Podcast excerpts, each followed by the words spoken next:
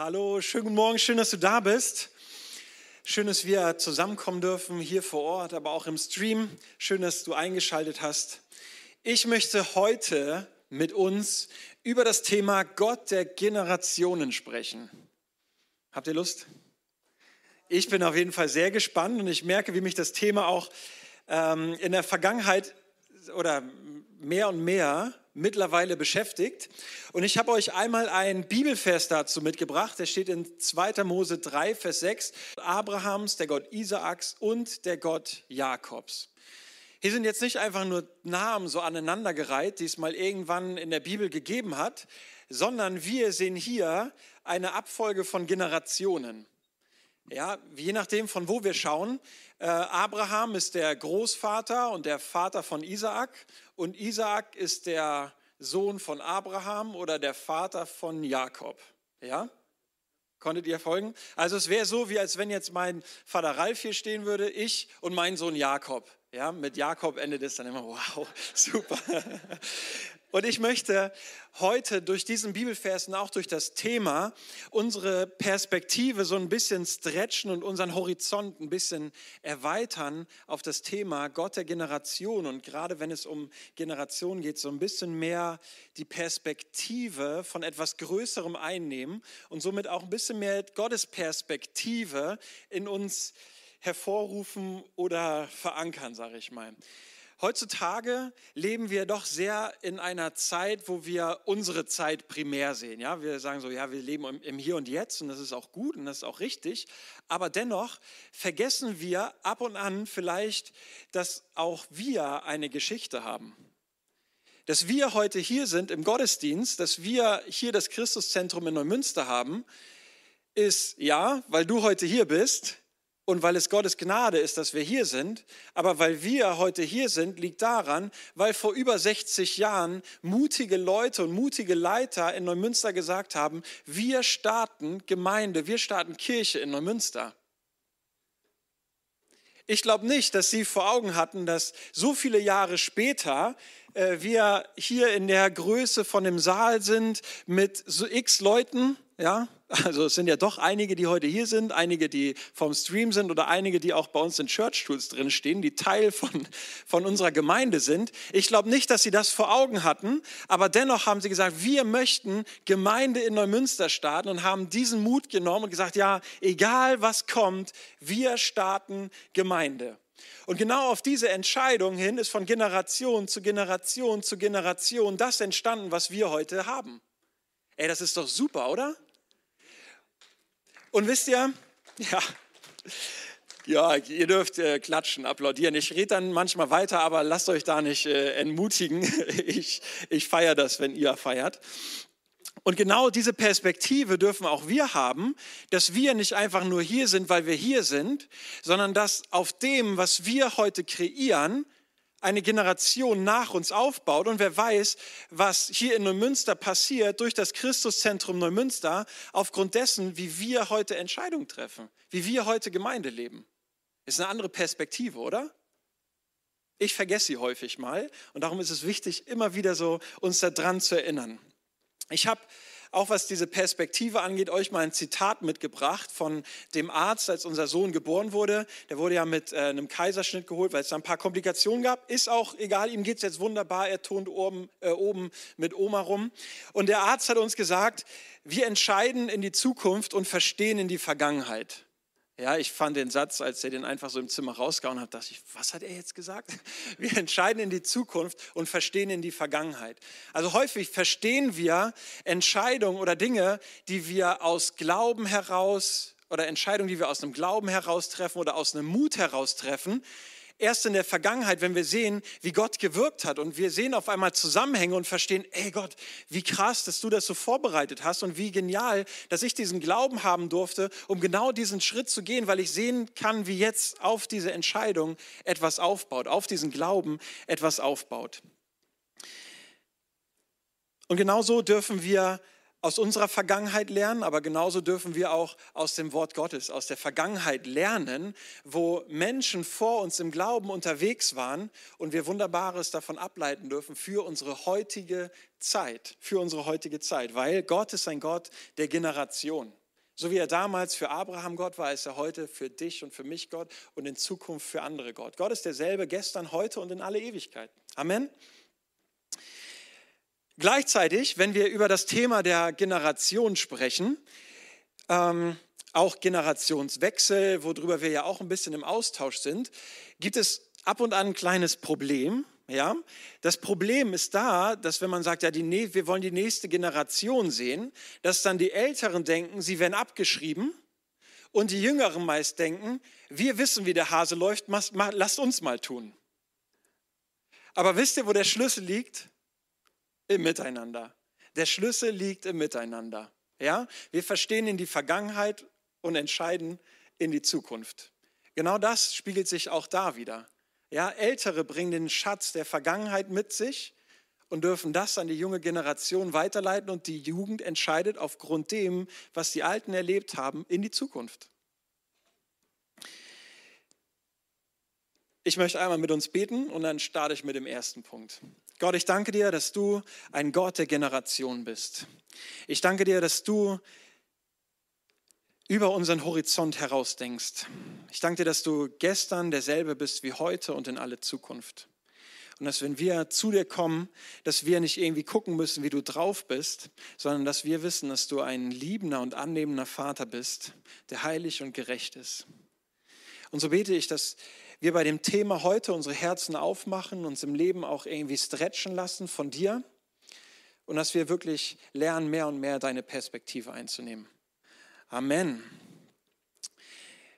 Über den ersten Punkt, mit dem ich heute mit über den ersten Punkt oder der erste Punkt, mit dem ich über euch austauschen möchte, ist das große Bild. Gott hat das große Bild vor Augen. Ja? Und ich möchte auch gleich mit äh, Abraham anfangen, aber vorher erzähle ich euch noch mal eine Story aus meinem Privaten. Ähm, Dani und ich, also wir als Familie, Jakob auch, wir hatten das Vorrecht, in Böhnebüttel zu bauen.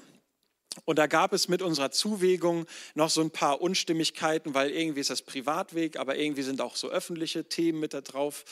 Und äh, wir haben gesagt, ah, irgendwie ist das schwierig. Da muss irgendwie eine Klärung stattfinden, wie das jetzt ist, ob das alles privat ist und öffentlich, wie auch immer. Auf jeden Fall sagte der, der äh, alles da beauftragt hat, der Bauherr von dem gesamten Neubaugebiet, weil wir sagten, nee, wir möchten nicht, dass es da später irgendwann zu großen Kosten kommt, äh, wann auch immer, oder wir möchten nicht, dass es da irgendwann zu großen Kosten kommt. Darum möchten wir, dass das jetzt geklärt ist. Und er sagte, ja, macht euch da keine Sorgen. Frühestens in 40 Jahren wird da ja überhaupt was auf euch zukommen. Und Danny sagte, äh, das ist uns eigentlich egal, wann, weil unsere Kinder soll es auch nicht treffen. Und ich dachte so, wow, Dani, was ist los? Weil ich überhaupt nicht so weit gedacht habe. Aber Dani hat gesagt, nee, auch in 40 Jahren äh, soll es da keine Probleme geben, sondern wir möchten da Klarheit haben. Und ich habe euch ein kleines Bild mitgebracht, ein wirklich kleines Bild. Seht ihr das kleine Bild? So, boah, was, was könnte das sein? Was könnte das sein? Oh, gucken wir mal. Aber das ist auf jeden Fall so ein kleines Bild und ich glaube, dass wir mit unserem heutigen Leben auch so eine kleine Perspektive manchmal nur haben. Wenn wir jetzt allerdings ein Bild weitergehen, Ah, Alex, du hattest recht mit Jesus, ja. Dann ist super, ne? Ich wollte es euch leicht machen. Also dann sehen wir hier ein viel größeres Bild. Dann sehen wir hier ein Bild von Jesus, wo er unterwegs ist mit seinen Jüngern. Ich habe mir die Gesichter heute nochmal angeguckt und dachte, oh, die sind ganz unterschiedlich. Manche so, oh, wir gucken mal, was kommt. Der eine hier äh, bei Chosen jetzt Thomas, so ein bisschen skeptisch, ja, wie auch, äh, wie wir ihn kennen. Und ich glaube, das ist äh, Ruben oder Gard ganz rechts, der so, oh, ich weiß nicht, ob das alles so richtig ist. Ja, es gibt ganz unterschiedliche Gesichter. Aber wenn wir in das Gesicht von Jesus schauen, dann ist er entschlossen und hat einen Fokus. Ja, und das ist das große Bild, was Jesus vor Augen hat. Er kommt irgendwann auf diese Erde wieder und möchte mit seinen Jüngern unterwegs sein. Er möchte seine Jünger mit sich nehmen, seine Leute, die Ja zu ihm gesagt haben und mit ihnen unterwegs sein. Und das ist das große Bild, was er sieht und das große Bild, was wir auch einnehmen dürfen. Dass Jesus irgendwann wiederkommt und mit allen Leuten unterwegs sein möchte, weil er jeden liebt und mit jedem Gemeinschaft haben möchte. In die Geschichte, wollen wir einmal in die Geschichte schauen. Ich bin der Gott Abrahams und ich möchte einmal mit Abraham starten aus 1. Mose Kapitel 15. Verse 5 bis 6, da steht, der Herr führte Abraham nach draußen und sprach zu ihm, schau hinauf zum Himmel. Kannst du etwa die Sterne zählen? Dann versprach er ihm, so zahlreich werden deine Nachkommen sein. Und Abraham glaubte dem Herrn und der Herr erklärte ihn wegen seines Glaubens für gerecht. Diese Vision, die Gott Abraham gegeben hat, ist erst in 500 Jahren oder irgendwie so ganz, ganz weit weg. In 500 Jahren findet diese Vision erst statt. Aber Gott zeigt Abraham genau dieses große Bild und sagt, Abraham, ich habe so viel mit dir vor. Und aufgrund dessen, weil du glaubst, soll das entstehen, dass es so viele Nachkommen gibt von dir wie Sterne am Himmel. Seine aktuelle Situation war, er hatte nicht ein einziges Kind, als er diese Prophetie bekommen hat. Nicht eins. Und Gott sagt, deine Nachkommen sollen so zahlreich werden wie die Sterne am Himmel. Gott hat ihn mit hineingenommen in die Perspektive, die er hat. Und genauso möchte er auch uns und dich mit hineinnehmen in die Perspektive, die er hat und aus unserem kleinen Kreis befreien, dass wir das große Bild sehen. Was so spannend ist von der Geschichte, wir gehen so ein bisschen mit weiter mit Abraham, Isaak und Jakob. Es ist so, dass Abraham auch gesagt wurde, ich mache deine äh, Nachkommen so zahlreich wie die Sterne am Himmel, aber genauso sagt er auch, ich werde dir das Land Kanaan geben, also ein Land, was ich für euch vorbereitet habe, wo du mit deinen Nachkommen leben kannst. In der Geschichte sah es da auch nicht so aus. Wir gehen einmal durch so, Abraham war unterwegs, Isaak war unterwegs, Jakob, ähm, der Enkel von Abraham, war eine Zeit lang ganz kurz in dem Bereich von Kanaan in Bethel, als er eine Vision von Gott bekommen hatte und wo er gesagt hat, hey, dieses Land werde ich segnen und hier werde ich mit deinen Nachkommen sein. Aber dann ist Folgendes passiert. Abraham, äh, Jakob hatte zwölf Söhne, es gab eine Hungersnot. Und wo sind sie hingegangen? Nach Ägypten. In der dritten Generation war, das war die, Perspektive, die Vision, die Abraham bekommen hat, nochmal wieder so weit weg. Sie war so weit weg, weil sie nach Ägypten gegangen sind. Und dort haben sie erstmal gelebt. Aber mit der Vision, Herr, wir sehen, dass Gott uns für ein anderes Land bestimmt hat. Wisst ihr, wie lange die Israeliten in Ägypten waren? 430 Jahre.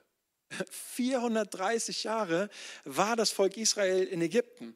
Aber dann kam der Auszug und die Vision, die Gott Abraham gegeben hat, rückte immer näher. Und er hat gesagt, hey Mose, geh du zum Volk Israel und hol sie heraus. Und insgesamt ist das Volk Israel mit 2000 Leuten, überlegt euch das mal, mit 2000 Leuten ungefähr aus Ägypten herausgezogen, 40 Jahre durch die Wüste gewandert, also wieder 40 Jahre mehr durch die Wüste gewandert und dann wieder mit ungefähr 2000 Leuten in das Land Kanaan gezogen. Äh, zwei Millionen. 2000, ah, ein bisschen zu klein, Dave, ein bisschen zu klein. Vielen Dank, äh, dass ihr so aufpasst. Also er ist mit zwei Millionen Leuten wieder nach Kanaan gezogen. Ey, was für ein großes Bild. Aber Abraham hatte die Vision und erst über 500 Jahre später ist genau das passiert. Weil Gott dieses große Bild hatte. Aber jeder einzelne, Abraham, Isaac und Jakob, haben genau darauf hingelebt und diese Vision vor Augen gehabt. Und die nächste Generation, die nächste Generation und die nächste Generation genau in dieses Bild mit hineingenommen. Hammer, oder? Und so hat Gott, Gott auch dieses große Bild für uns, dass er irgendwann wiederkommen wird. Und das ist das, worauf wir hinarbeiten. Ich mache hier ähm, einen ganz kleinen Extrakurs. Und zwar haben wir in unserem BFP-Regionaltreffen, also wenn wir als äh, Pastoren oder werdende Pastoren zusammenkommen, ähm, beschäftigen wir uns aktuell damit, wie wir Leiter ausbilden können, wie wir Leiter fördern können, wie wir die neue Generation fördern können. Und Klaus, der Pastor aus der FEG Glückstadt, der hatte eigentlich eine ganz große Präsentation für einen Regionaltag vorbereitet und sagte, oh, hier mit 200 Folien übertrieben jetzt, aber der hatte richtig viele Folien, hat er uns gezeigt. Und dann sagt er, wisst ihr, ich wurde in der Nacht wach und Gott hat gesagt, streich deine gesamten Folien. Es ist völlig egal, was du von Wikipedia erzählst, was Jüngerschaft bedeutet. Weißt du, worauf es eigentlich ankommt? Dass ich bald wiederkomme und wir genau darauf hinarbeiten, dass wir von Generation zu Generation zu Generation den kraftvollen Glauben weitergeben, bis zu dem Tag, dass Jesus wiederkommt und wir möglichst alle mit ihm unterwegs sein dürfen.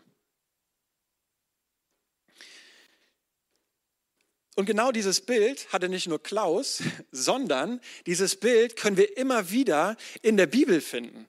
Beim Missionsbefehl geht hinaus in alle Welt und dann endet es, ich bin bei euch bis ans Ende der Welt.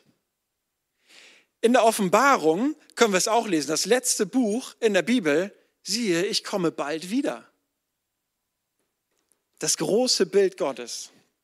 Das große Bild Gottes. Und wir werden gleich noch eine Bibelstelle hören, wo genau das auch thematisiert wird. Aber ich mache weiter mit dem nächsten Punkt, der nächste Schritt, Vorbereitungen für die nächste Generation. Und ich knüpfe hier auch nochmal an der Story von Israel an. Nachdem das Volk Israel 40 Jahre nach der Wüstenwanderung endlich in das Land Kanaan gekommen ist, gab es so eine Aufteilung. Ja, es gab zwölf Stämme, das sind die zwölf Söhne von Jakob, so hießen dann die Stämme. Und insgesamt drei Stämme, nämlich der Stamm Ruben, Gad und der halbe von Manasse, die haben ein Gebiet bekommen, das war aber östlich vom Jordan. Ihr müsst euch das Land so vorstellen. Ähm, wir haben einmal das Mittelmeer, dann kommt das Land, dann zieht einmal der Jordan komplett durch das Land und dann gibt es dahinter nochmal einen Landpart von Kanaan. Und diesen Part östlich des Jordans, den haben die Stämme Ruben, Gad und der halbe Stamm von Manasse bekommen. Und jetzt lesen wir einmal was, was passiert ist. In Josua 22, Vers 10. Doch als sie nach Gilead am Jordan kamen, das noch in Kanaan liegt, errichteten Ruben und Gad und der halbe Stamm Manasse dort einen riesigen Altar am Ufer des Jordan. Sie haben dort einen riesigen Altar errichtet. Und wisst ihr was? Das war nicht mit Freude gekrönt von den anderen neuneinhalb Stämmen, sondern da gab es richtig Stress. Die anderen Stämme haben gesagt, hey, guck mal, die bauen einen Altar und handeln gegen Gott. Und die haben sich versammelt, um Krieg gegen die anderen zweieinhalb Stämme zu führen, weil die gesagt haben, die machen das, was gegen Gott ist. Aber wisst ihr, wir lesen einmal weiter, Josua 22, 26 bis 27, da steht, deshalb haben wir beschlossen, den Altar zu errichten, nicht für Brand- oder Schlachtopfer, sondern als Denkmal. Es soll unsere und eure Nachkommen daran erinnern, dass auch wir das Recht haben, den Herrn an seinem Heiligtum mit unseren Brandopfern, Opfergaben und Friedensopfern zu ehren. Dann werden eure Nachkommen nicht zu den unseren sagen können, ihr habt kein Anrecht auf den Herrn.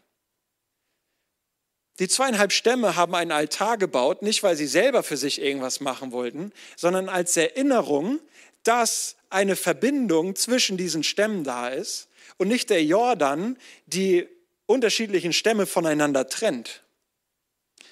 Aber wisst ihr, was da passiert ist, als die, äh, die zweieinhalb Stämme gesagt haben, wir bauen einen Altar aus dem Hintergrund, wir möchten schon etwas für die nächste Generation schaffen, weil wir wissen, dass wir zusammengehören aber die Generation nach uns, die wissen es nicht. Da ist bei den anderen Tumult passiert. Da ist, haben, wollten die einen Krieg anzetteln, weil sie dachten, da passt irgendetwas nicht. Sie bauen etwas, was gegen Gott ist. Sie wollen ihm falsche Opfer bringen und sie sind Gott gegenüber abgefallen. Das war das Mindset von den neuneinhalb Stämmen. Aber wisst ihr, was das Mindset der anderen zweieinhalb Stämme war? Wir möchten etwas für unsere Kinder bauen, damit sie Gott ehren nach der Weise, die er uns aufgetragen hat. Wir möchten etwas kreieren, dass unsere Kinder nicht vom Glauben abfallen. Und wir bauen etwas, damit unsere Kinder festhalten an Gott, was vielleicht erstmal falsch aussieht, aber für die Kids genau das Richtige ist. Und das ist ein Stretch, den wir heute in unserer heutigen Generation auch miterleben dürfen. Wo bauen wir etwas, dass unsere Kinder oder die nächste Generation genau daran erinnert wird, ja, es gibt einen Gott, es gibt einen lebendigen Gott. Er hat uns geführt und er leitet uns auch nach wie vor. Aber wo geben wir genau das weiter? Sind wir die zweieinhalb Stämme oder sind wir die neuneinhalb Stämme? Uh, uh. War ein bisschen provokant vielleicht, aber das Mindset, hey, was machen wir? Was machen wir? Lass uns den Horizont erweitern. Lass uns den Horizont erweitern. Ich bringe euch auch nochmal wieder weiter. Ja, wir lernen ja aus der Geschichte. Ja, und das Alte Testament ist voll mit der Geschichte von Israel, aber mit so vielen genialen Themen. Und ich möchte euch noch, auch gerade für den, nächsten, für den Punkt, den nächsten Schritt, etwas von der Geschichte von David und Salomo weitergeben, weil ich das so unglaublich genial finde. David war König über Israel, also auch in, in einer längeren Zeitspanne. Und David hatte eine Vision und einen Traum, nämlich einen Tempel für Gott zu bauen. Einen Tempel für Gott zu bauen. Vorher hat er immer in einem Zelt gelebt, Gott war in einem Zelt unterwegs. Und jetzt sagt David, hey, wir wollen ein mega Haus für dich bauen, Gott, dass du mitten unter uns bist. Und wir lesen jetzt in 1. Könige 8, 17 bis 20, da schreibt jetzt sein Sohn oder spricht sein Sohn Salomo, mein Vater David wollte ein Haus bauen, damit der Name des Herrn, des Gottes Israels, darin geehrt wird. Doch der Herr sprach zu ihm, es gefällt mir, dass du dir vorgenommen hast, ein Haus zur Ehre meines Namens zu bauen. Doch du bist nicht derjenige, der es tun soll. Dein Sohn wird es an deiner Stelle bauen. Und nun hat der Herr getan, was er zugesagt hat, denn ich bin anstelle meines Vaters David König geworden, wie der Herr es gesagt hat. Ich habe dieses Haus zur Ehre des Herrn, des Gottes Israels gebaut. Also wir sehen hier, David hat eine Vision bekommen, einen Plan, ein Haus zu bauen aber Salomo, sein Sohn, hat es letztendlich vollendet. Ich finde die Einstellung von David, wie es zu diesem Hausbau kam, richtig genial. Und das lesen wir jetzt mal in den nächsten Versen, was David getan hat. In 1. Chronik 22, 2 bis 6, da steht, David ließ alle Ausländer, die in Israel lebten, zusammenrufen, ließ alle Steinhauer arbeiten und als Steinhauer arbeiten. Sie sollten Steinblöcke für den Bau des Hauses Gottes behauen. Er ließ große Mengen Eisen für die Nägel herbeischaffen, die für die Flügel der Tore und für die Klammern benötigt wurden. Und solche Mengen Bronze, dass man sie nicht mehr wiegen konnte. Außerdem sorgte er dafür, dass reichlich Zedernholz zur Verfügung stand, denn die Männer aus Tyros und Sidon hatten David riesige Menge Zederstämme gebracht. David sagte sich, mein Sohn Salomo ist noch jung und unerfahren, aber das Haus des Herrn soll ein prachtvoller Bau werden, auf der ganzen Welt bekannt und berühmt. Deshalb will ich schon jetzt alles Nötige für ihn vorbereiten. So ließ David noch vor seinem Tod große Mengen an Baumaterial zusammentragen. Dann ließ er seinen Sohn Salomo holen und beauftragte ihn damit, ein Haus für den Herrn, den Gott Israels, zu bauen. Was für eine Einstellung, oder? David hatte eine Vision von einem Tempel, und wusste, ich werde ihn nicht bauen, sondern mein Sohn Salomo. Aber das hat David nicht dazu gebracht, die Hände in die Taschen zu stecken und zu sagen, ja gut, dann macht das mein Junge, sondern David hat gesagt, wenn es mein Sohn machen wird, dann möchte ich ihm alles zur Verfügung stellen, dass er diesen Tempel bauen kann. Ich möchte ihm alles zur Verfügung stellen, dass er diesen Tempel bauen kann. Und lass uns da von David lernen. Lass uns da von David lernen, da wo wir eine Vision bekommen haben, wo wir Bilder bekommen haben, sei es, dass Jesus wiederkommt oder etwas Spezifischeres, lass uns den Fokus haben, hey, ich möchte etwas für die nächste Generation vorbereiten und sie dort mit hineinnehmen. Der dritte und letzte Punkt, das Herz der Väter, öffne dein Herz für die nächste Generation. Öffne dein Herz für die nächste Generation. Ich möchte euch einen Vers vorlesen aus 2. Timotheus 1, Vers 5. Da spricht Paulus zu Timotheus und er schreibt, ich weiß, dass du, also ich, Paulus, weiß, dass du, Timotheus, dem Herrn aufrichtig vertraust, denn du hast den Glauben deiner Mutter Eunike und deiner Großmutter Lois. Drei Generationen drei Generationen. Die Großmutter hatte einen starken Glauben, den hat sie weitergegeben an ihre Mutter und der starke Glaube wurde wieder weitergegeben an Timotheus. Herr und Timotheus hat Gemeinde in Ephesus gebaut. Timotheus war mit Paulus unterwegs und Timotheus hat Unglaubliches gerissen, weil seine Großmutter und seine Mutter ihn im Glauben vorangeführt haben und ihn supportet haben, gesagt haben, hey, halt am Glauben fest, oder was sie auch immer gesagt haben, wie sie ihn mit hineingenommen haben. Aber das ist eine Base, auf der Timotheus aufbauen durfte.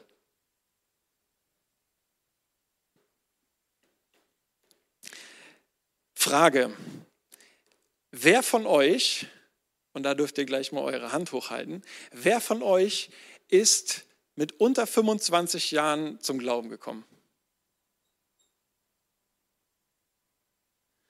Ja, ja, mega, sind einige. Sind einige. Man sagt so ungefähr, dass, vielen Dank für eure Hände, äh, man sagt ungefähr, dass ähm, 80 Prozent und noch ein bisschen plus unter 25 Jahren zum Glauben kommen. Krass, oder? Unter 25 Jahren kommen 80 Prozent der Gläubigen, äh, der Menschen zum Glauben. Und wie wichtig ist es hier, gerade wenn die Kids so jung sind, um sich für Jesus zu entscheiden, dass eine Großmutter da ist und dass eine Mutter da ist, die im Glauben motiviert und mit in den Glauben hineinnimmt, etwas vorbereitet, dass genau dieser Glaube weitergelebt werden kann und dass meinetwegen noch etwas viel Größeres entsteht. Also nicht nur meinetwegen, ich glaube seinetwegen auch, also Gottes wegen, dass noch etwas viel Größeres entsteht. In Malachi 3, Verse 22 bis 24 lesen wir, denkt an die Anweisungen, Gebote und Vorschriften, die ich meinem Diener Mose am Horeb für ganz Israel gab. Doch bevor der große und schreckliche Tag des Herrn kommt, sende ich euch den Propheten Elia. Er wird die Herzen der Väter ihren Kindern und die Herzen der Kinder ihren Vätern zuwenden, damit ich bei meinem Kommen nicht das Land vernichten muss. Das waren die letzten drei Verse des Alten Testaments. Das Alte Testament endet damit, wenn ich irgendwann wiederkomme. Und das Neue Testament endet, siehe, ich komme bald wieder. Das große Bild. Und was ist hier in Malachi entscheidend? Also wenn wir von dem Prophet Elia sprechen, dann spricht die, sagt die Bibel gleich danach, dass Johannes der Täufer in der Kraft des Elias kam, der genau diesen Prozess angestoßen hat, dass sich das Herz der Väter ihren Kindern zuwendet. Er hat diesen Prozess angestoßen. Und dieses, das ist ganz, ganz wichtig, dass sich das Herz der Eltern zu den Söhnen oder zu den Kindern zuwendet. Das ist der erste Part, der hier beschrieben wird. Das Herz der Väter öffnet sich für das Herz, äh, öffnet sich für die Kinder. Und ich rede hier nicht oder möchte hier nicht primär von äh, leiblicher Familienschaft oder leiblichen, leiblichen Kindern, sondern wisst ihr, es geht hier darum, dass Menschen, dass ihr, die ihr schon länger im Glauben unterwegs seid, dass ihr Vater und Mütter seid. Ihr seid Väter und Mütter, die genau diesen Glauben, den ihr habt, weitergeben dürft an die nächste Generation. Hey, wie wertvoll ist das? Wie wertvoll ist das? Dass die jüngere Generation von euren Erlebnissen, von eurem Glauben, von euren Erfahrungen, die ihr mit Gott gemacht habt, profitieren dürfen, um selber in ein glaubensvolles Leben und in ein gottgefülltes Leben hineinzukommen. Und genau da ist auch der Schlüssel dann wieder, wenn sich das Herz der Väter zu den Kindern öffnet, welches öffnet sich dann auch? Das der Kinder zu den Vätern.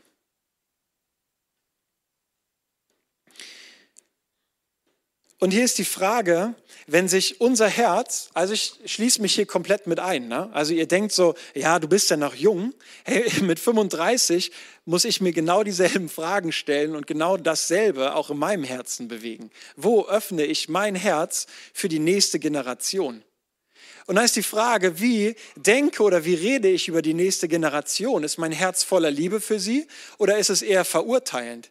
ja, die hocken nur am PC, die hocken nur am Handy, die wissen nicht, wer sie sind. Ach, guck dir das an, da wieder Beziehung und da eine Beziehung, das ist zu Bruch gegangen. Labern wir als Erwachsene nur über die nächste Generation oder lieben wir hinein? Oder lieben wir hinein? Hey, dass so viel ähm, vielleicht am Handy gehangen wird oder so, das bringen die sich nicht selber bei, sondern das kommt von den Vätern und Müttern, die es zulassen. Und die sagen, ja, mach einfach. Alle Verwirrung, alle Unsicherheit in der Identität, alles das, wo man denkt so, oh, oder wo die äh, neue Generation denkt so, oh, ich weiß gar nicht, was ich machen soll, wo sind eigentlich meine Stärken, was ist eigentlich wie und überhaupt, ich bin total lost. Das liegt an fehlender Vaterschaft. Es liegt an fehlender Vaterschaft, weil ein Vater Identität in, in seine Kinder hineinspricht. Wir lesen, als ähm, der Prophet Elia, also Johannes der Täufer in der Kraft äh, des Elias kam ähm, und das Herz der Väter zu den Söhnen zuwenden wollte oder die, die das freigesetzt hat, hat sich Jesus von Johannes im Jordan taufen lassen. Und wisst ihr, was direkt danach passiert ist? Jesus, der Sohn Gottes, hört von seinem Vater, du bist mein geliebter Sohn, an dir habe ich wohlgefallen. Und das ist eine Identitätssprechung in den Sohn hinein. Und genau diese Identität darfst du als Vater oder Mutter, ob es deine eigenen Kinder sind oder ob du ein, Vater oder eine Mutter im Glauben bist, darfst du in die nächste Generation hineinsprechen. Du darfst sie ermutigen, du darfst sie stärken. Du darfst all das in sie hineinsprechen, was Gott auch in sie hineingesprochen hat.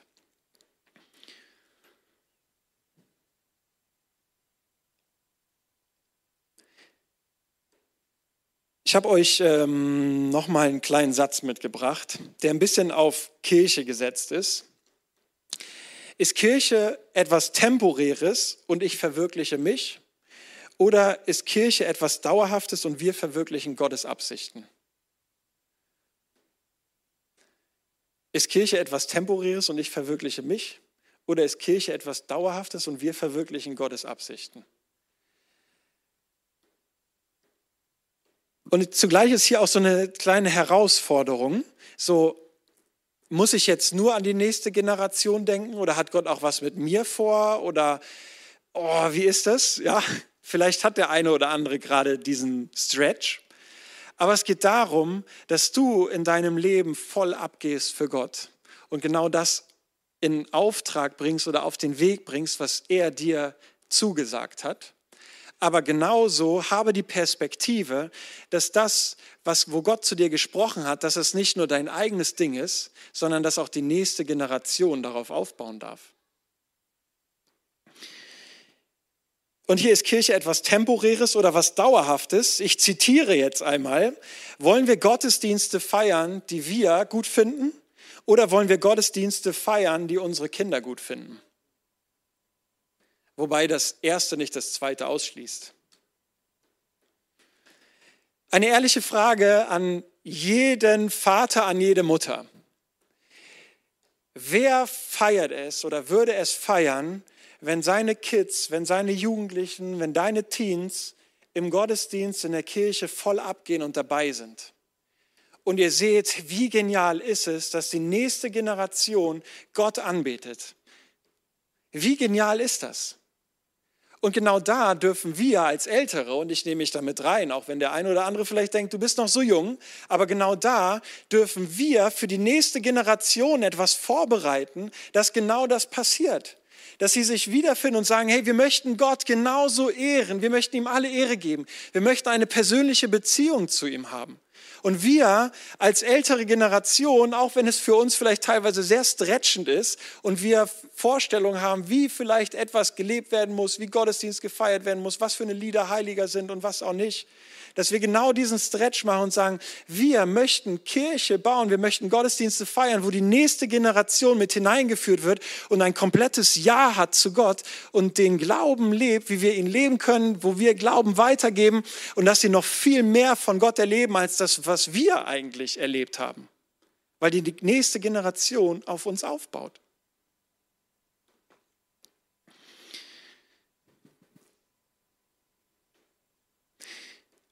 Vielleicht hast du auch die Herausforderung sagst, ja, ich hatte keinen Mentor. Langsam wäre es an der Zeit, dass ich mal irgendwie geführt oder gefördert werden sollte. Ich möchte dich ermutigen, hey, lass nicht, oder dass du gefördert werden solltest. Warum soll denn jetzt die nächste Generation schon gefördert werden? Ich bin doch erstmal dran. Hey, ich möchte dich ermutigen, dass du durch dein Leben einen Cut hineinbringst in diese Vorstellung, ich bin erstmal dran, dass du, oder ich bin erstmal dran, weil ich das in meinem Leben nicht hatte dass du genau dir da bewusst machst, hey, ich hatte das nicht in meinem Leben, darum möchte ich ein Förderer der nächsten Generation sein, damit genau das nicht passiert, was ich erlebt habe. Und ich möchte dich dafür ermutigen. Auch ein Zitat, lass die Jungen das Gesicht der Gemeinde sein, aber die Alten das Rückgrat. Und hier sehen wir wieder, dass es im Miteinander, dass es nur im Miteinander funktioniert. Wenn wir wissen, dass Leute sich unter 25 Jahren primär für Jesus äh, zu Jesus Ja sagen, dann lass uns schauen, wie wir genau diese Leute mit hineinnehmen können, etwas aufbauen für die nächste Generation. Aber die, die wir schon länger mit Gott unterwegs sind und geniale Erfahrungen mit ihm gemacht haben, dass wir genau dieses Rückgrat darstellen und sagen, wir sind für euch da, wir äh, geben euch von dem weiter, was wir mit Gott erleben durften, was wir von ihm erfahren durften, wo wir von ihm bereichert wurden. Und genau das geben wir in euch, an euch weiter, dass ihr starke Gemeinde lebt.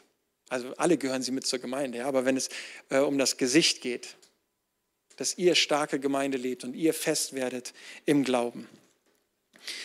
Und genauso beschäftige ich mich durch dieses Thema der nächsten Generation auch damit und frage mich, hey, wie kann ich die nächsten Davids finden? Anknüpfung an die Predigt von Michael, finde die Davids. Ja, könnt ihr gerne bei YouTube suchen und euch anhören. Wie finde ich die nächsten Davids? Wie finde ich die nächsten Propheten, die nächsten Kämpfer, die nächsten Lehrer, ob geistlich oder an der Schule, die nächsten Politiker, die nächsten Beamten, die nächsten Arbeitnehmer, die nächsten Unternehmer, die nächsten Pastoren, die nächsten Väter und Mütter für die nächste Generation? Was tue ich, um genau das hervorzuholen, weil Gott das schon in jeden Einzelnen hineingelegt hat? Und genau das dürfen wir hervorholen weil Jesus das große Bild vor Augen hat. Er kommt bald wieder. Und er sagt in Malachi, hey, Väter und Mütter, wendet eure Herzen den Kindern zu, dass wenn ich wiederkomme, nicht das Land verstoßen muss.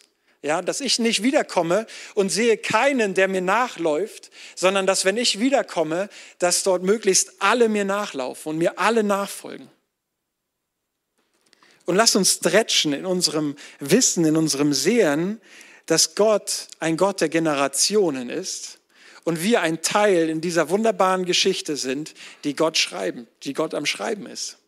Und wir aus der Vergangenheit lernen dürfen, in Glauben, im Glauben in die Zukunft entscheiden dürfen, aber im heutigen Bewusstsein ganz klar Glauben leben dürfen. Auch noch ein kleiner Einschub. Und zwar auch von König David. König David hat durch seine Herzenseinstellung, wir lesen, er ist ein Mann nach Gottes Herz und er hat nach Gott gesucht und wollte Gottes Absichten umsetzen. Und in seinem Leben ist etwas möglich geworden, was für diese Zeit überhaupt nicht möglich war. Als David zum König gesalbt wurde, lesen wir, dass der Geist, der Heilige Geist auf ihn kam und auf ihm blieb. Das war für die Zeit nicht möglich, weil der Heilige Geist Gott immer nur temporär in das Leben von Menschen hineingewirkt hat. Das, was David erlebt hat, ist Teil von der Zeit, wo der Heilige Geist jetzt auf die Erde gekommen ist, dass Gott dauerhaft in uns lebt. Aber David hat es schon damals erlebt. Und genau so dürfen wir auch nicht schauen, ja, was hat Gott vielleicht einfach nur für die Zukunft vorgesehen, sondern wissen, Gott, wir möchten heute mehr haben, wir möchten heute mehr von dir sehen, aber trotzdem die nächste Generation im Blick haben, um zu schauen, was Gott vorbereitet. Konntet ihr dem so ein bisschen folgen? Okay, also lasst uns das große Bild vor Augen haben, was Gott vor Augen hat, dass er bald wiederkommt. Und es geht darum, Menschen zu retten und diesen Glauben an nächste Generationen weiterzugeben und dass es noch viel zahlreicher und viel größer wird. Lasst uns die nächsten Schritte für die kommende Generation vorbereiten, so wie David es für seinen Sohn Salomo getan hat. Lasst uns die jungen Leute supporten, lasst uns ihnen das geben, was sie benötigen, um an Gott festzuhalten, um vielleicht sogar etwas Größeres zu bauen, als wir es getan haben. Hey, mega. Wir waren eine Treppe dahin, dass genau das passiert, dass Gottes Absichten und sein Reich noch viel kraftvoller wird in der Zukunft und öffne dein Herz für die nächste Generation. Dann schließt einmal alle eure Augen. Und gerade wenn es so um das Thema der Generation geht, kann ich dir sagen, dass Gott dich auch schon von Ewigkeit her gesehen hat. Als Gott Abraham gezeigt hat, hey, guck mal, dieser, guck in den Himmel und schau dir die Sterne an. So zahlreich sind deine Nachkommen.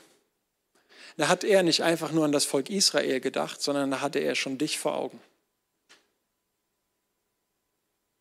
Er hatte schon dich vor Augen. Er hat gesagt, hey, das sind die Nachkommen.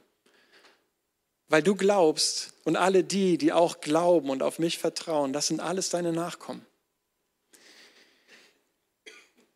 Und ich weiß nicht, ob du mit Jesus unterwegs bist, ob du schon Ja zu ihm gesagt hast oder nicht.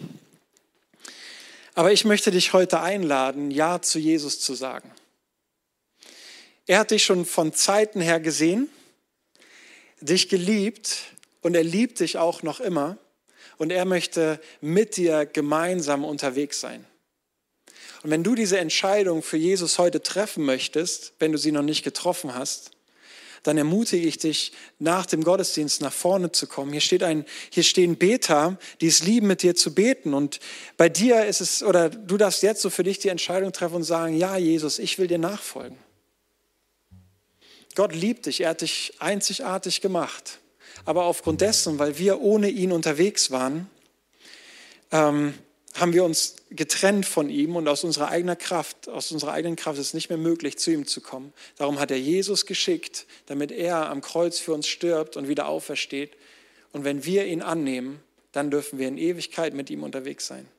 Und dazu darfst du heute dein Ja sagen, darfst du dein Ja treffen, wenn du möchtest. Und ich lade dich ein, am Ende des Gottesdienstes nach vorne zu kommen und dein Ja zu bestätigen. Gleichzeitig möchte ich jetzt aber auch für uns beten, dass wir diesen Blick der Generation bekommen. Dass wir sehen, worauf wir aufbauen, auf welchen wunderbaren Glaubensmenschen wir aufbauen. Und dass wir genau dieser Teil sind, der etwas bewegen oder was bauen darf, dass auch die Generationen nach uns etwas noch Größeres erleben, Gott noch viel stärker erleben. Und dafür möchte ich gern beten. Wenn ihr mögt, dürft ihr aufstehen, ihr dürft aber auch sitzen bleiben. Gott, ich danke dir, dass du derselbe warst, bist und immer sein wirst. Ich danke dir, dass wir in deine Nähe kommen dürfen. Jesus, ich danke dir, dass du vor 2000 Jahren auf diese Erde gekommen bist, uns den Vater gezeigt hast und ans Kreuz gegangen bist, aber dass das nicht nur damals war, sondern auch heute noch für uns zählt, dass es etwas ist, worauf wir heute aufbauen dürfen. Herr und Gott, es ist so ein unglaubliches Vorrecht, Heiliger Geist, dass du in uns lebst, dauerhaft. Und Gott, ich bete, dass du unsere Perspektive stretch, dass du unsere Gedanken stretch, dass du unsere Gedanken erweiterst, dass wir nicht nur unseren kleinen Ausschnitt vom Leben sehen, sondern wirklich das größere Bild vor Augen haben. Ich bete, dass wir unsere Herzen öffnen für die nächste Generation, dass wir ihnen zusprechen, dass wir sie ermutigen dass wir ihnen von dir erzählen und dass wir wirklich Möglichkeiten schaffen, so viele wie in unseren Händen liegen, Möglichkeiten schaffen, dass die nächste Generation darauf aufbaut und wenn wir jetzt hier ans CCN denken, wirklich starke Gemeinde hier in Neumünster bauen und auch darüber hinaus, auch in Bad Bramstedt und jede Gemeinde, die vielleicht noch kommt.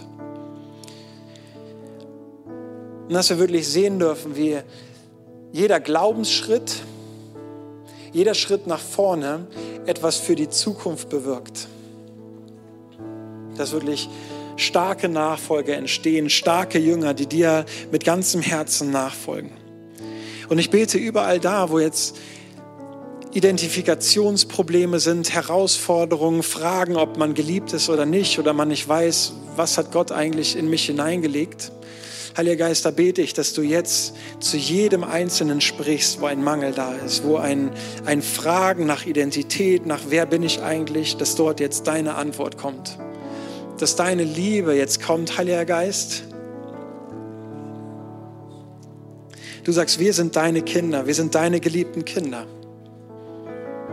Und das möchte ich dir zusprechen. Du bist einzigartig gemacht, du bist wunderbar gemacht, du bist sein geliebtes Kind. Und er möchte mit dir etwas vorbereiten für die nächste Generation, aber genauso auch mit dir heute sein Reich bauen.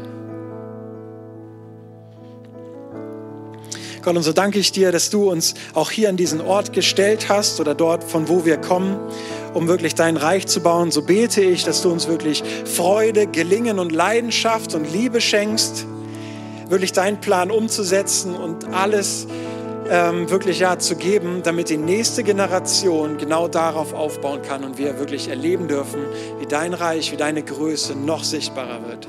In Jesu Namen. Amen. Amen.